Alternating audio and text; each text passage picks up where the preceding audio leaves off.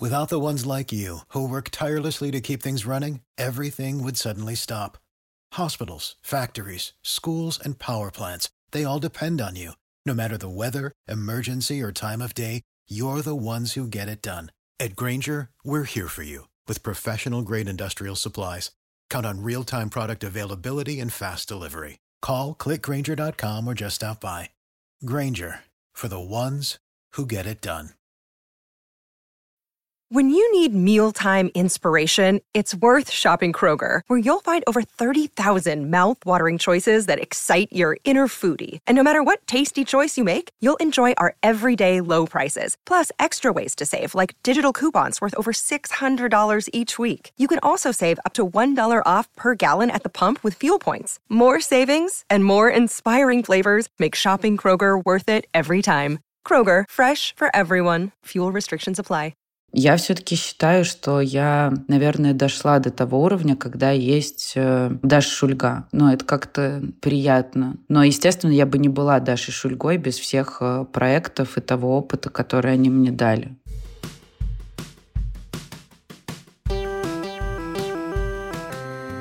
Привет, меня зовут Кристина Вазовский, и это «Провал» — подкаст о ситуациях, в которых что-то пошло не так. И сегодня у меня в гостях Дарья Шульга, бывший директор фестиваля «Пикник Афиша» и коммерческий директор кинотеатра «Художественный». Поехали!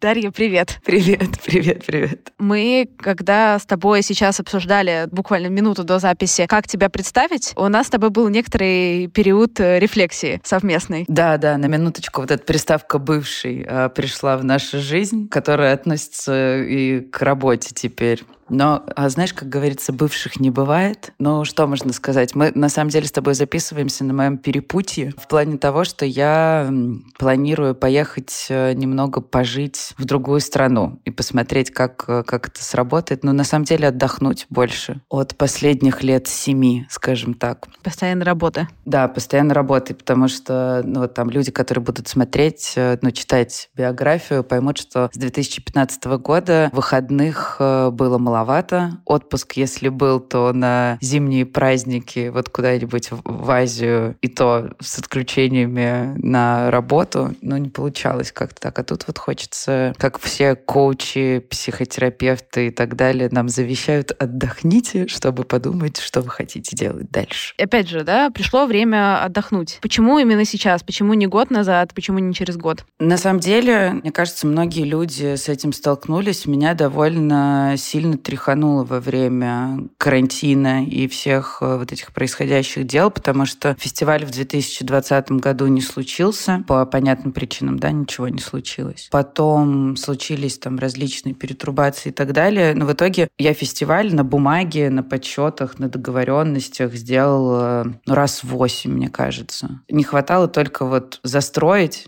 и его провести. Ну, просто мало кто понимает. Мне кто-то как-то спросил, ну что, вы фестиваль целый год делаете? Да, мы делаем фестиваль целый год, потому что это огромная логистика, это там пиар, маркетинг, договоренности, сметы, просчеты, я не знаю, все остальное. Ну, как бы, да, ты готовишь его активно, может быть, месяца 4-5 перед фестивалем, да, но, в принципе, весь год. Когда прошлым летом случилась история с тем, что нет массовых мероприятий, нет фестивалей, возможно, их разрешат, возможно, нет. И там мы с командой все время готовились и ждали, что ну вот-вот, ну вот-вот, ну вот сейчас, и опять. Ну, короче, да, это очень много сил как-то забрало. Ну и плюс я была завязана на открытии кинотеатра, который абсолютно прекрасный, красивый и сказочный, но это тоже очень большой проект, который занимает много сил и энергии, которую сберечь как-то не получилось. Буддийские подходы, практики, я не знаю, все остальное не помогли. Но на самом деле это очень крутая история, мне кажется, для твоего подкаста о том, что ну вот есть же люди, которые говорят про выгорание, очень модно везде во всех темах это поднимали. На самом деле самое в этой ситуации крутое себе в этом признаться, что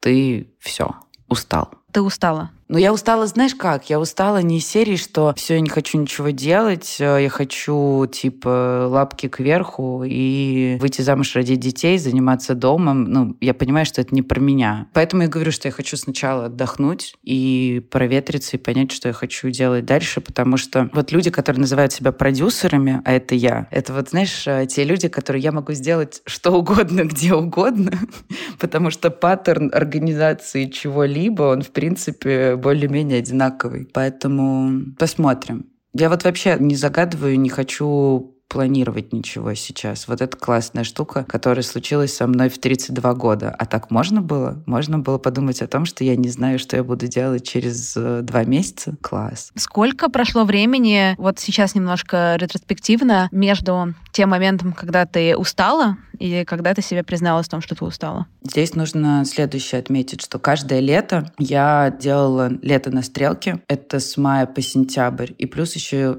пикник был в конце июля или в начале августа. И это получалось такими волнами, что... А это еще работает как э, наркомания. Ну, реально. По-другому не скажешь. Когда ты каждый день делаешь какие-то мероприятия, делаешь большое мероприятие, у тебя есть вот эта вот э, история про микродостижения каждый день, и ты как на наркотике на этом держишься. О том, что вот я один раз делал, два там, типа и так далее. Такой прикольно, давайте дальше, давайте дальше. Вот. А потом осенью, зимой ты приходишь в полнейший упадок, потому что у тебя этого нет нет. Ну, у тебя нет каждый день вот этих каких-то маленьких побед. Мне кажется, что такой супер пик был на самом деле вот после пикника 2019, потому что он как-то прошел, а потом у меня через день на стрелке опять что-то было, ну просто организм в шоке, не понимает, как так можно делать с собой. Ну, в хорошем смысле. Это, знаешь, ну вот я сейчас рассказываю, послушала себя и понимаю, что я не хотела бы, чтобы это звучало, как я жалуюсь на то, что происходило. Нет, это было абсолютно прекрасно и волшебно. Я сделала дофига крутых проектов. И вот ты сама говорила, ты когда читала все регалии, а я вот когда пишу иногда все, что я сделала, или людям начинаю рассказывать, мне, конечно, приходит в голову о том, что типа, блин, это так круто. И люди иногда просто на улице подходят и говорят, блин, а мы знаем, ты Даша Шульга, мы там были на стрелке на лекциях, или там мы были на кинофестивале, спасибо тебе за пикник. Ну вот там буквально на днях э, ребята сказали, блин, концерт Кьюр был офигенный, это лучшее, что случилось со мной в жизни. Вот, и это очень приятно. Я понимаю, что я в первую очередь вообще все, что бы я ни делала, я делаю для людей, которые придут, посмотрят, узнают. И это какая-то, с одной стороны, может быть, и неправильный подход,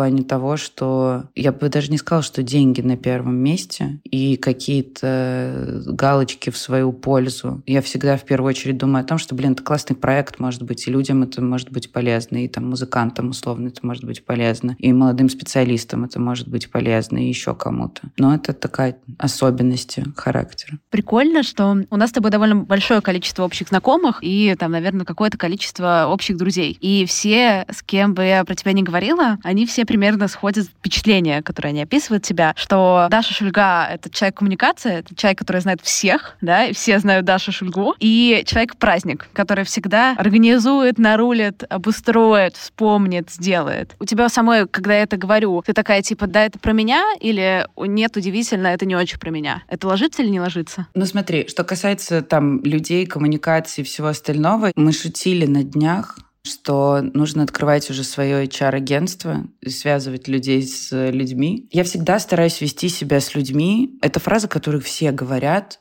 но почему-то никто этого в большинстве случаев не делает так, как я бы хотела, чтобы вели себя и поступали со мной. И я очень расстраиваюсь, если не получается. И тут, э, знаешь, э, с близкими людьми чаще всего провалы случаются в этом плане. Но я просто думаю о том, что я очень часто делаю что-то для кого-то вовне, забивая при этом на близких. Поэтому я сказала, что бывшие бы со мной не согласились. Вот, и друзьям иногда приходится не сладко, потому что я, знаешь, вот думаю, вот у меня есть такая большая миссия, типа, сделать этот проект, сделать вот это, сделать вот то, а что там семейные ужины, дружеские посиделки и все остальное, это уходит на, на второй план. Но за последние полгода я, наверное, учусь это выравнивать все, потому что очень много лет было про то, что работа на первом месте, а вы все подождете и поймете. Близкие люди терпят долго. Там. Ну, у меня у, друзья сделали мне интервенцию реально в какой-то момент. Это было довольно забавно. На тему того, что нам тоже нравится то, чем ты занимаешься. Мы знаем, что круче тебя никто этого не сделает, и ты переживаешь за итог проекта, за итог того, что получится и так далее. Но мы тоже не можем ждать тебя два часа, когда ты придешь, обещаешь позвонить, не звонишь, и вот это вот все. Мне кажется, что многие люди, которые делают какие-то большие штуки и очень преданы тому, что они делают, они, к сожалению, сталкиваются с тем, что с близкими бывают проблемы в этом плане. А что касается людей, которые вокруг меня, приятелей, знакомых и так далее, я просто считаю, что, с одной стороны, делай добро и бросай его в воду, ну, потому что если я могу помочь, почему нет? Если я знаю кого-то, кто может, э, я не знаю, устроить человека на работу, знать, как делается этот проект, нанять кого-то, не знаю, и так далее, и так далее, почему бы не помочь? Тем более, скорее всего, это будет мне стоить условно там одного-двух звонков или там поста в Фейсбуке. Ну, то есть это же несложно. А с другой стороны, я знаю, что за все годы я считала тут, что, получается, я в Москве живу с 2006 получается, 15 лет. Переехала я в Москву, я знала, я не знаю, людей 5, наверное, здесь. За все эти годы я обросла таким количеством абсолютно невероятно крутых людей, которые делают очень классные проекты, которые делают их, потому что им важно, и это все со смыслом, с идеей и так далее. Грех людям, знаешь, которые делают что-то крутое, не помочь. Есть еще другой момент. Есть проекты, которые не классные. Есть люди, которые только себе ищут выгоду и так далее. Такие люди, конечно же, там среди моих знакомых есть, но я им честно говорю, что там в чем-то я не могу помочь, или я считаю, что это не очень правильно. Иногда сливаюсь. Такое тоже бывает.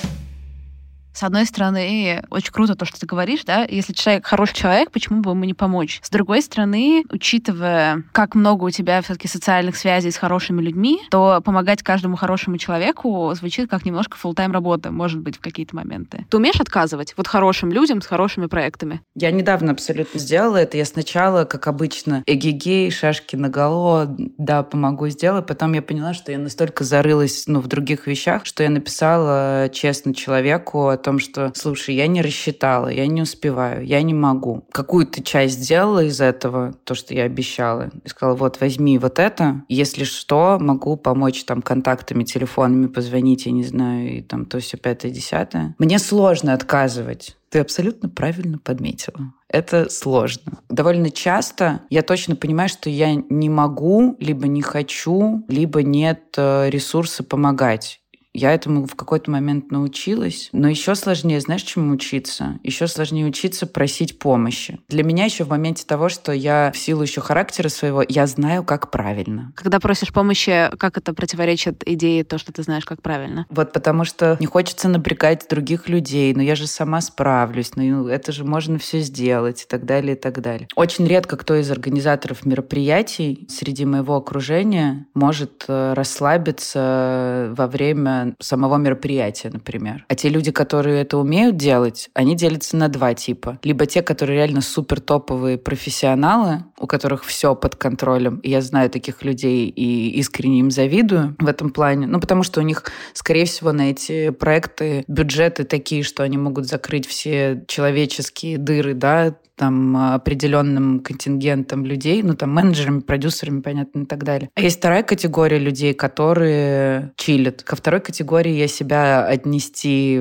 вообще не могу. А к первой категории в какого-то рода мероприятиях я к ней начала приходить когда ты понимаешь, что ты окружил себя правильными профессионалами, которым ты можешь довериться. И это очень крутая штука. У меня это причем пришло, ну, можно сказать, несколько лет назад, когда я научилась доверять людям, с которыми я работаю. Это очень круто. Поэтому я не приветствую абсолютно вот эту историю. Я сама лягу на амбразуру, сдохну, но сделаю. Хотя такое тоже часто бывает. Но нужно искать все время возможность э, делегировать Мне кажется, что когда ты начинаешь делегировать тебе, ну, самое сложное там, в каком-то контролирующем типе, к которому я себя сама отношу, признать, что ты, конечно, знаешь, как правильно, но, возможно, человек знает, как правильнее. Это круто, такое тоже бывает. У меня есть супер классная история. На «Стрелке» работала продюсером э, Галарина Долговых, которая сейчас является директором событийной программы художественного. Ну, то есть она отвечает за весь контент. Гала пришла продюсером на «Стрелку», сделала какое-то количество контентных проектов, и в какой-то из годов подошла и сказала, что я хочу сделать кинофестиваль со Стасом Тыркиным. Вася Зоркий тогда работал на «Стрелке», который, собственно, исполнитель, сценарист и, в общем, много всего. У Васи большой креативный ум, но он не самый собранный человек. А Гала самый собранный человек. Ну, короче, вот они сделали кинофестиваль, мы его вместе все делали, который в итоге вырос в то, что сейчас у кинотеатра художественный есть программная дирекция, и Гала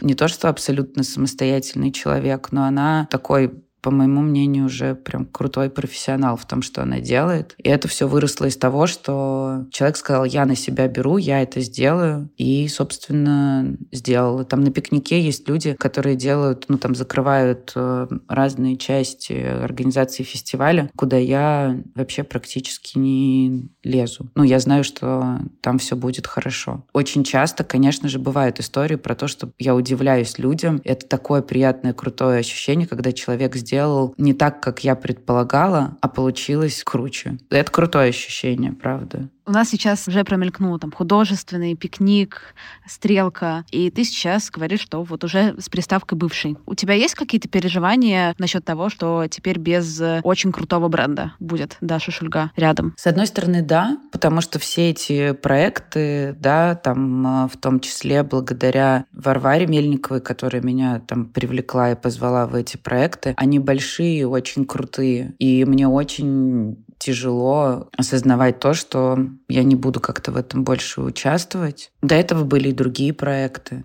Я до этого работала в Look at Me, я работала на Rush Today. Ну, как бы все эти организации прекрасно существуют без моего участия в них. И ты знаешь, мне вот наши общие друзья с тобой, вообще, ну, у меня тут э, несколько дней разговоров было философских всяких и так далее. Я все-таки считаю, что я, наверное, дошла до того уровня, когда есть э, Даша Шульга. Ну, это как-то приятно. Но, естественно, я бы не была Дашей Шульгой без без всех э, проектов и того опыта, который они мне дали. К вопросу как раз там а Даша Шульга versus Даша Шульга плюс бренд, тоже мне рассказали историю, как у тебя появлялось гораздо больше друзей за пару дней до пикника афиши. Бич любого организатора чего угодно. Это, кстати, социальный эксперимент э, будет интересный на тему того, э, кем я для людей являюсь без просьбы вписать куда-либо. Возникали люди, которых я там несколько лет могла не видеть. Типа, дай вписку. Мои друзья покупали билеты на фестиваль. Ну, как бы у меня там была договоренность, да, с близкими мне людьми о том, что, чуваки, вы покупаете билеты в любом случае. Вот, я вам могу там сделать э, апгрейд до ВИПа. Ну, такие случаи были. Честно скажу, у меня есть несколько людей, которые я знаю, что они финансово не смогли бы себе позволить э, купить билеты на пикник. И это не ближайшие какие-то люди, но которым я давала билеты. Для меня всегда вот интересно. Мы как-то на стрелке сделали такой коллаж на тему того, что вы покупаете билет на этот концерт, и это типа два коктейля. Ну, вы поддерживаете концерт того, что мы привозим артистов, строим сцену, там, нанимаем людей и так далее, и так далее. Но при этом вы пожертвуете двумя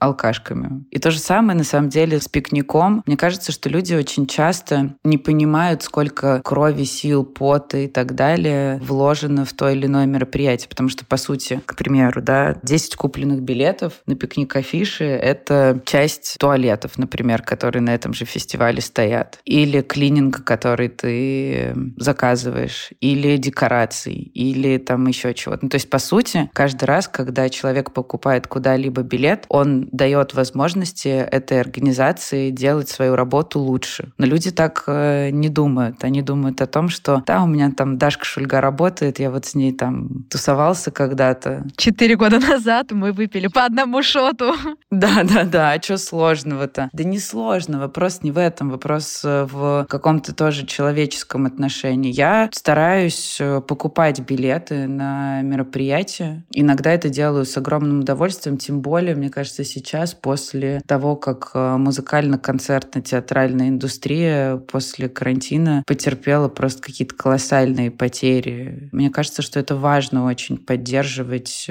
те бизнесы, которые потеряли много. Это сложно, и тот момент еще, знаешь, когда люди в сам день фестиваля, вот это меня всегда потрясает. Фестиваль на 60 тысяч человек, я там сплю по несколько часов в сутки, приходит э, утро, я встаю там в 6 утра или там уже на площадке в 6 утра, и в день самого фестиваля человек напишет, Даш, что, можешь вписать? Люди делают это от незнания, понимаешь? С другой стороны, если посмотреть со стороны человека, ну что, напишу, могу же написать. Я иногда даже не отвечаю на эти сообщения, ну, даже чаще всего в день фестиваля я не отвечаю на такие сообщения, потому что другими делами немножко голова занята. А человек просто не понял.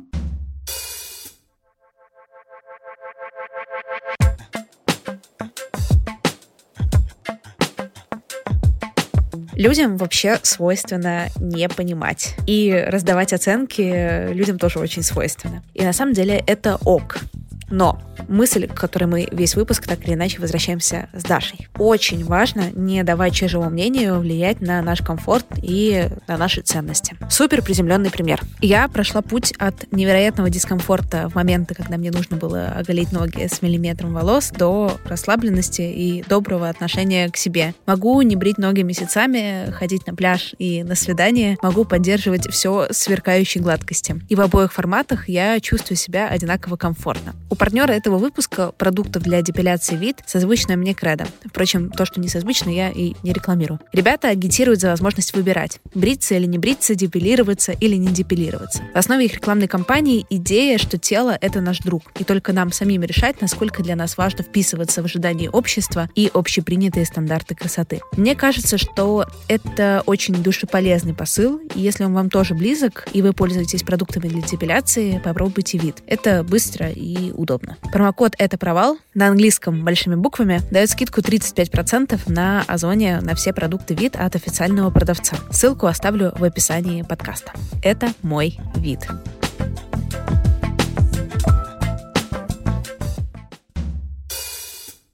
Сложно оторвать от себя проекты, конечно. Это отдельная как бы глава э, с моим психотерапевтом. Я не умею, кажется, оплакивать э, какие-то штуки, но оно во мне копится все и потом выливается в каких-то неожиданных моментах. Поэтому, мне кажется, я просто еще не поняла, что со мной происходит. Ну, типа, мне нужно собрать э, все вещи и переехать из моей квартиры, а я что-то как-то по чуть-чуть это делаю, как будто не осознавая, что это происходит. Это интересный момент. У меня с моим психотерапевтом, у меня недавно тоже было такое обсуждение по поводу того, что какое-то большое количество в жизни неотгореванных вещей, ну не в смысле каких-то прямолинейно неотгореванных, там вроде кто-то умер, да, или что-то такое там, а именно вот таких там, как проекты, места, какие-то люди, и что это на самом деле как-то висит, если это не, не прожить. Это сложно. Причем я считаю себя довольно эмпатичным человеком, и у меня это доходит до того, что я думаю о том, насколько другому человеку плохо, но не думаю при этом, как мне. И это такая странная штука. Возможно, вот это мое количество прекрасных знакомых, друзей, людей, с которыми я работала, людей, которые хотят со мной поработать, что-то поделать, людей, которые есть рядом со мной. Может быть, это потому, что, ну, насколько я, да, к ним отношусь, при этом при всем довольно часто про себя забываю. Можно это заглавить таким большим провалом. Как я про себя забываю. А нет страха, что если ты поставишь себя на первое место, все эти люди куда-то денутся? Близкие нет. Это такая крутая штука, что мне иногда страшно людям сказать, что меня что-то не устраивает. И я буду такими странными словарными конфигурациями описывать свое недовольство, потому что не могу сказать прямо, потому что побоюсь человека задеть выясняется, что можно подобрать слова, и можно сказать о том, что слушай, я вот там не могу сейчас этого сделать, не могу туда поехать, или я тебе это пообещала, но там так-то, так-то. И если человек не понимает, значит не то. А что значит не то? Значит, не твой человек. Я так пока, мой жизненный опыт так показывает. Я могу ошибаться. Вообще, это такая крутая штука ошибаться, потому что было смешно на днях. Есть, короче, чувак один, официант, очень прикольный. Но он там в разных проектах работал, добрый, хороший, но такой разгильдяй. И он там руку ошпарил на днях. Я вот на него смотрю, говорю, хочется тебе просто часть своей башки отдать, чтобы там мозгов появилось немного. А потом понимаешь, что а эти мозги, они в том числе из вот таких ошибок э, за все эти годы сталкивались из условных обваренных рук чем-нибудь. Есть очень крутая фраза. Я не помню, если этот человек э, будет слушать этот подкаст, дай ему Бог здоровья, кто мне это сказал, что люди на своих местах, ну, условно, там, младше тебя или занимаются тем, чем они занимаются, потому что они не ты. Ну, то есть ты там, где ты есть, потому что ты прошла уже очень много разных конфигураций. Человек работает координатором, ассистентом э, и так далее, и он может стремиться там, где ты есть, но у него просто опыта недостаточно, поэтому требовать с него то же самое, что есть у тебя в голове, глупо. Есть какие-то ошибки, про которые тебе до сих пор не очень комфортно вспоминать? Я бы не назвала это ошибкой. У меня есть э, дискомфорт про ситуацию в 2019 году, когда мы сняли табличку мемориала на пикнике. Но это было в новостях. Но я до сих пор, мне кажется, не готова это обсуждать, может быть, в каких-то мемуарах через сколько-то лет. Но ты знаешь, самое в этой ситуации забавное, что в рабочих во всех ситуациях, именно в рабочих, потом смотришь на это на все и думаешь, блин, ну это же не так важно. Или я так переживала, и думала, что это конец света, а на самом деле нет. В личных отношениях, если я когда-то с кем-то ругалась или происходил какой-то конфликт, а я очень тревожный персонаж, нужно понимать, что я отношусь к тем, у которых там в груди начинает все сжиматься, ладони потеют, там меня трясет, я не сплю по ночам. Ну, то есть вот этот полный набор тревожного расстройства «Здравствуйте, заходите», это вот ко мне. Потом оказывается, что это того на самом деле не, ну, не то, что не стоило, но можно было как как-то себя немножко поберечь в этих ситуациях, и они потом разруливались. Я, конечно, мастер переживаний, но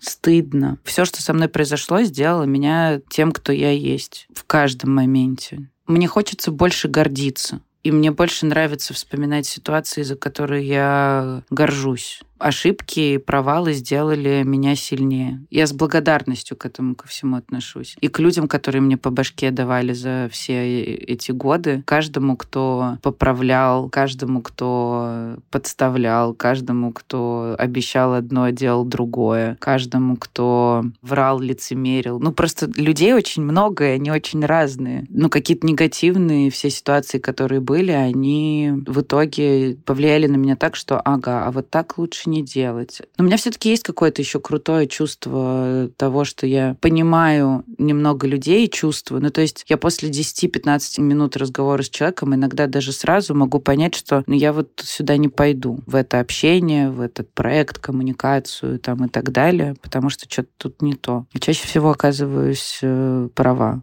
Прикольно. Чисто интуитивно, да, у тебя просто какой-то опыт записанный. Да, да, так забавно очень часто бывает, что это, знаешь, хозяйки на заметку, пообщавшись с человеком, в любой раз э, смотреть э, общих знакомых друзей и спрашивать, а вы с ним работали, а вы с ним что-то делали? Но чаще всего не обманывает ощущение. А иногда бывает наоборот, иногда бывает так, что люди говорят, блин, да он такой мудак, или там, да, они конченые, да ты что, ну там, не работай с ними, ничего с ними не делай. Оказывается, что чуваки очень там структурированные, организованные и так далее, а в нашем креативном мире любой человек, который тебе кладет договор, пишет э, даты, когда нужно что-то сделать, он для многих уже априори является чем-то странным. Мне кажется, вот это очень крутой момент, э, которому я за годы научилась, это обговаривать условия, подписывать договоры. Для кого-то это очень часто, да ладно, ну мы же друзья, да давно знакомы, да давай, в общем, нет. Show me, show me the money, как говорится. Ну, типа, нужно, ну, обо всех условиях договариваться, какие бы там дружеские отношения не были. Мне кажется, что поэтому вот я смотрю очень многие, да, там партнеры, знакомые, друзья, которые делают там бизнес совместный вместе, расходятся, потому что не договорились нормально в начале. Знаешь, это еще вот какой-то супер скилл, о котором ты говоришь, не сколько подписывать, потому что подписывать сто процентов, но это скорее не скилл, а такое просто, как, знаешь, правило. А скилл, то, что ты говоришь, отделять, переводить эмоциональные оценки, мудак, еще и что-то, в какое-то поле компетенции, скажем так. Мудак не просто мудак, а мудак почему? И оказывается, возможно, что мудак, потому что подписывает договор, тогда понимаешь, а, ну это мой тайп в мудак. Да, да, да, это, это правда. Но знаешь, есть еще люди, которые думают, что они такие классные, что все сейчас к ним придут, потому что у них классный проект, и они самые классные как человек, и так далее, и так далее. А потом выясняется, что на самом деле э, это просто эго очень большое. Ну вот я просто знаю нескольких э, людей, которые там занимались э, одним культурным проектом большим, и там был такой руководитель, которому все сказали never again вообще. Мы туда не пойдем, потому что все покалеченные вышли. Проект классный, а эго человека слишком прет. И каждый раз, когда кто-нибудь спрашивает, а вы будете работать вот на этом проекте в этом году? Все такие, не-не-не, с этим человеком нет не будем. Хотя там и договоры, и деньги, и так далее, но вот эмоциональная составляющая тяжеловато.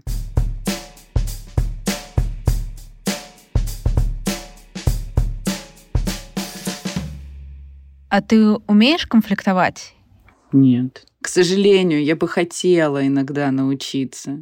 Но я не из этого теста слеплена. Есть история, короче, как я конфликтую. Однажды на пикнике афиши, там есть одно поле, где ямы. Сейчас они сделали там офигенный ремонт в Коломенском, супер классно. Туда можно приходить просто гулять, но они, в общем, там перестроили площадку, где раньше были рытвины большие. Я одного из наших подрядчиков, который у нас работал, я заказала три кузова щебня, чтобы засыпать э, эти дыры которые там были. Песок, глина, я не знаю, земля. Вот, чтобы если шел дождь, что логично, когда он проходит через щебень, у тебя нет такой каши, как от песка, да, или там от земли, и вода как, ну, через дренаж проходит вниз, человек может ходить по щебню. А подрядчик привез три кузова щебня с песком. Я прихожу, говорю, а почему это щебень с песком? И он мне говорит, да так же лучше, мягче там и так далее. Я говорю, слушай, ну вот тебе очень не повезло, что я дочь дорожника. И объяснять мне, что щебень с песком лучше, чем э, просто щебень, вообще не нужно. Человек посмотрел на меня, улыбнулся и сказал, я тебя понял. Я говорю, за ваш счет еще один кузов. Он говорит, да. Но я очень спокойно это, я люблю это делать спокойно, я не хочу тратить свои нервы. Я очень редко ору, но то есть это нужно меня довести до такого, и это будет похоже не на ор, а на истерику просто больше. То есть я больше похожа на Джона Траволту, который просто молча разводит руки руками и не понимает, что произошло. И, э,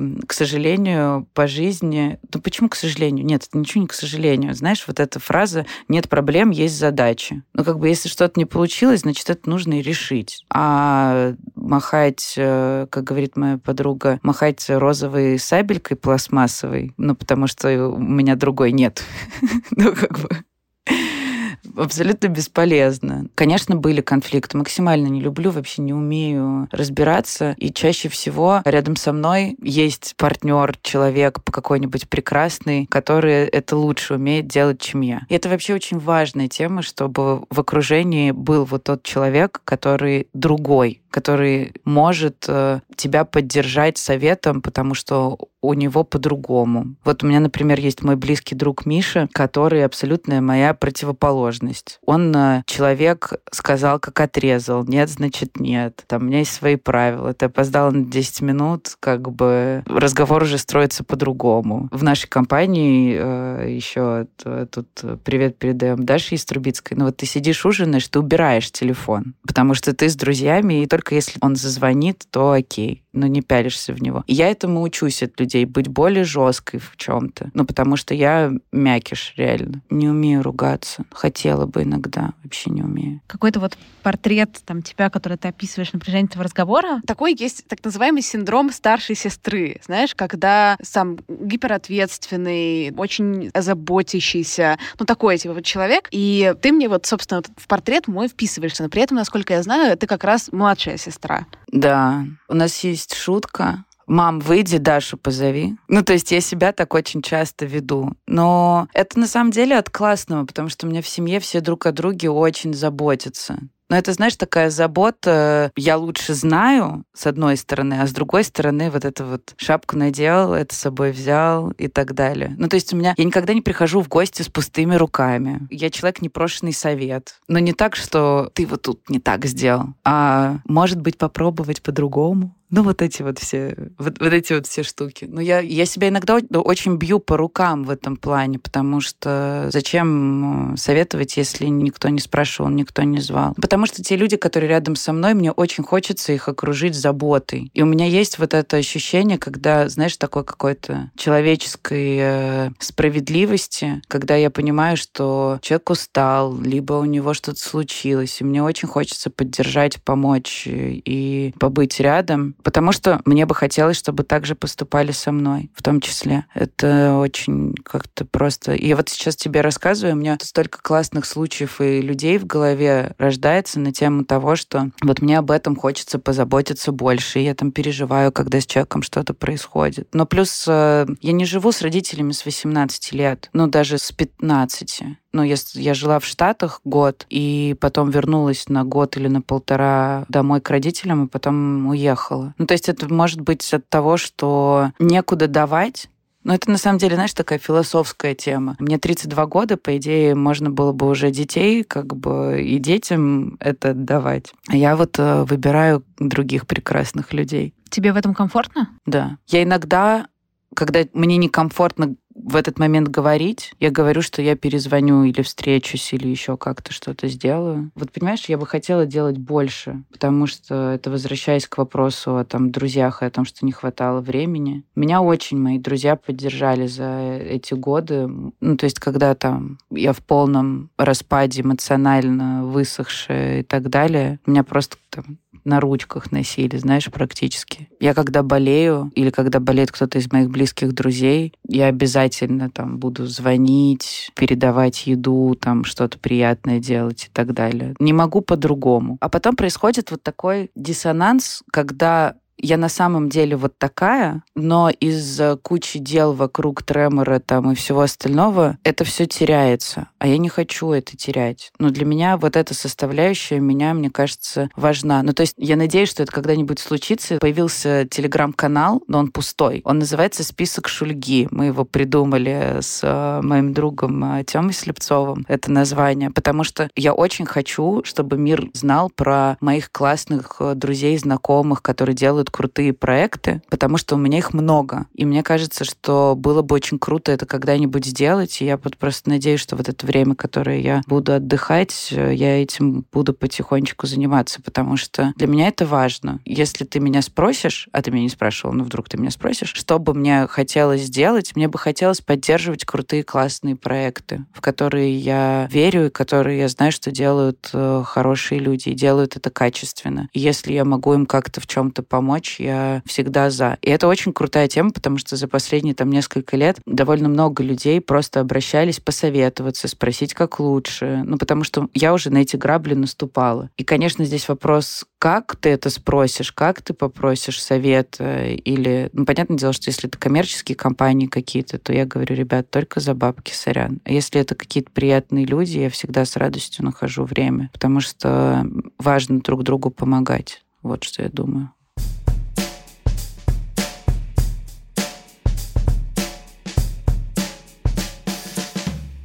Ты сказала, что вот 32 года можно было бы заботу уже отдавать детям. Чувствуешь э, какой-то социальный прессинг? Пора рожать старородящая женщина, где твой мужик? Да, да, это мы сейчас э, возвращаемся к тому, что Дарья Александровна из города Краснодара, большинство моих, моих одноклассников, одногруппниц э, и всех остальных, у, у людей уже есть семьи, это тот момент, я это обсуждаю с большим количеством людей, которые живут в Москве, например, и приезжают в свои родные города, и на них смотрят с сожалением, что ты уже в этом возрасте, а у тебя нет там мужа, детей и так далее. Философское отношение к этому заключается в том, что пока люди заводили семью, и у них все классно, и они развиваются по-своему, я развивалась по-своему. Я к своим каким-то проектам, достижениям, я не знаю, людям вокруг меня, своим приключениям и так далее отношусь как к суперкрутому опыту, которого у меня, возможно, бы и не было бы, если бы у меня были бы дети. Ну, то есть есть это элементарно так. Хочется мне семьи детей, да, это абсолютно, мне кажется, нормально. Но, как говорит мой папа, главное не от кого, главное с кем. Хорошо, папа говорит. Да, да, да. Ну, потому что ну, как-то пока не склалось. Но вот опять же, моя старшая сестра сейчас родила второго ребенка в 42 года. Я считаю, что это очень круто. Мне хочется все-таки надеяться, что мы переходим на вот эту западную модель того, что я сначала поработаю и сделаю все, что мне бы хотелось, а потом буду этот весь опыт и выкладывать на своих детей, а не калечить их тинейджерскими какими-то еще своими поведенческими моментами. Ну, потому что я тоже это вижу. Это мы с тобой здесь такие сидим с психотерапевтом, терапевтами, коучами, друзьями, книжками, опытом и так далее. Я просто думаю о том, что мы очень много это обсуждали с разными людьми, что мне бы хотелось воспитывать ребенка, уже проработав свои какие-то детские обиды, страхи, желания, не знаю, все остальное. Ну, то есть мне хочется дать то, что я понимаю, будет полезно. Хотя в любом случае, как бы человек решил не воспитывать своих детей, это все равно в том или ином виде на человека повлияет. Там не в плюс, так в минус. Ну, такого не бывает. А тебе кажется, что возможно проработаться? Ну вот, знаешь, да вот... нет, конечно. Да, Господь, я, я вот проработаюсь просто... и начну да рожать. Нет, да нет, конечно. Просто нужно признать, что, ну вот, э, я мямля, я не умею доказывать свою точку зрения очень часто. Ну вот я такая. Ну просто, а когда, ну, когда я это понимаю, я понимаю, что, ну вот, э, значит, э, ну, все, что уж тут поделаешь. Будем по-другому э, работать. И вот на самом деле, кто бы что ни говорил, самое крутое всегда это признать себя таким, какой то есть. Это очень сложно. Это невероятно трудно. Ну, то есть у меня реально был момент, что я после того, как я начала работать с психотерапевтами, я думаю, ни один человек у тебя в подкасте об этом говорил, что я не общалась с родителями какое-то время. Ну, типа, я злилась на то, что я вот такая вот, как я есть, потому что вы там могли, короче, по-другому. А потом просто понимаешь, да блин, да спасибо, что я такая, как вы меня воспитали, потому что я классная и благодаря всему тому, что вы сделали. Эта благодарность, она гораздо более продуктивна, чем обвинение людей вокруг. И то же самое, я никогда вообще не могу понять, когда на рабочих местах вообще люди начинают искать виноватого. Давайте найдем виноватого, уволим его или накажем на деньги или еще что-то. Давайте сначала решим, а потом разберемся. Это как вот эта суперизвестная история про Microsoft, когда я не помню подробности, но суть в том, что чувак где где-то ошибся, компания потеряла кучу денег, он захотел уволиться, а ему сказали, нет-нет-нет, вы остаетесь, компания только что вложила в вас несколько миллионов долларов, чтобы вы на свои ошибки научились. И компания тоже научилась. Ну, классный подход — это тот, в котором, э, мне кажется, больше конструктива, чем всего остального. Давай, если ты вспомнишь напоследок какую-нибудь свою, не знаю, там, историю провала большую или маленькую, смешную или не очень. Это будет история про когда ты не можешь поменять обстоятельства. Есть очень крутая конференция на Стрелке, которая называется «Другие миры». Она про концепт-арт и про то, как придумываются разные вселенные в играх, фильмах там, и так далее. И был, в общем, один чувак, который рисовал Блейд Раннера последнего, и он приехал с очень крутой лекцией, где он рассказывал про фильм «Контакт». Всем, кто слушает этот э, подкаст, я очень рекомендую посмотреть этот фильм 90 какого-то года с Джоди Фостер. Очень крутой фильм про инопланетян, религию, и не знаю, и так далее. Короче, чувак рассказывал про то, как разные образы создавались в этом фильме. И все пошло не так потому что отказала техника, шел проливной дождь, презентация не переключалась, и мне пришлось пойти в комнату айтишников, надеть наушники и переключать ручками презентацию за ним. Хотя, естественно, кликер и там все остальное были, но просто это что-то пошло не так, я это называю. Это очень показательная история в плане того, что я за все лета на стрелке очень редко слушала лекцию от начала и до конца. Ну, потому что ты бегаешь, звонит телефон, ты отвлекаешься. Ну, в общем, что-то обязательно происходит. Это была та лекция, которую я прослушала до конца. Она была абсолютно прекрасная, потрясающая и очень интересная. Я теперь по-другому смотрю фильм «Контакты». Он стал одним из моих любимых. Но ровно в тот момент, когда это все происходило, у продюсера конференции, у моей коллеги и подруги, э, директора образовательной программы «Стрелки», у всех были бледные лица, вопросы на лице, и все, естественно, думали, что это огромный провал. Но для меня это вылилось в одну из э, самых прекрасных лекций на «Стрелке», которые я запомню. Естественно, были нервы, тремор, там, типа, и все остальное, но в итоге я только с улыбкой это вспоминаю. И таких случаев много, но вот этот, знаешь, очень показательный в плане того, что любой провал дает тебе классный опыт и что-то свое.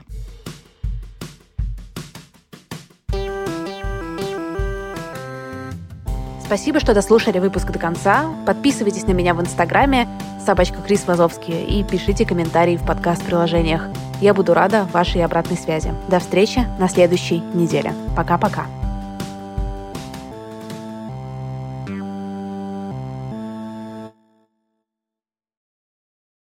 For the ones who work hard to ensure their crew can always go the extra mile, and the ones who get in early so everyone can go home on time, there's Granger offering professional grade supplies backed by product experts so you can quickly and easily find what you need. Plus, you can count on access to a committed team ready to go the extra mile for you. Call, clickgranger.com, or just stop by. Granger, for the ones who get it done.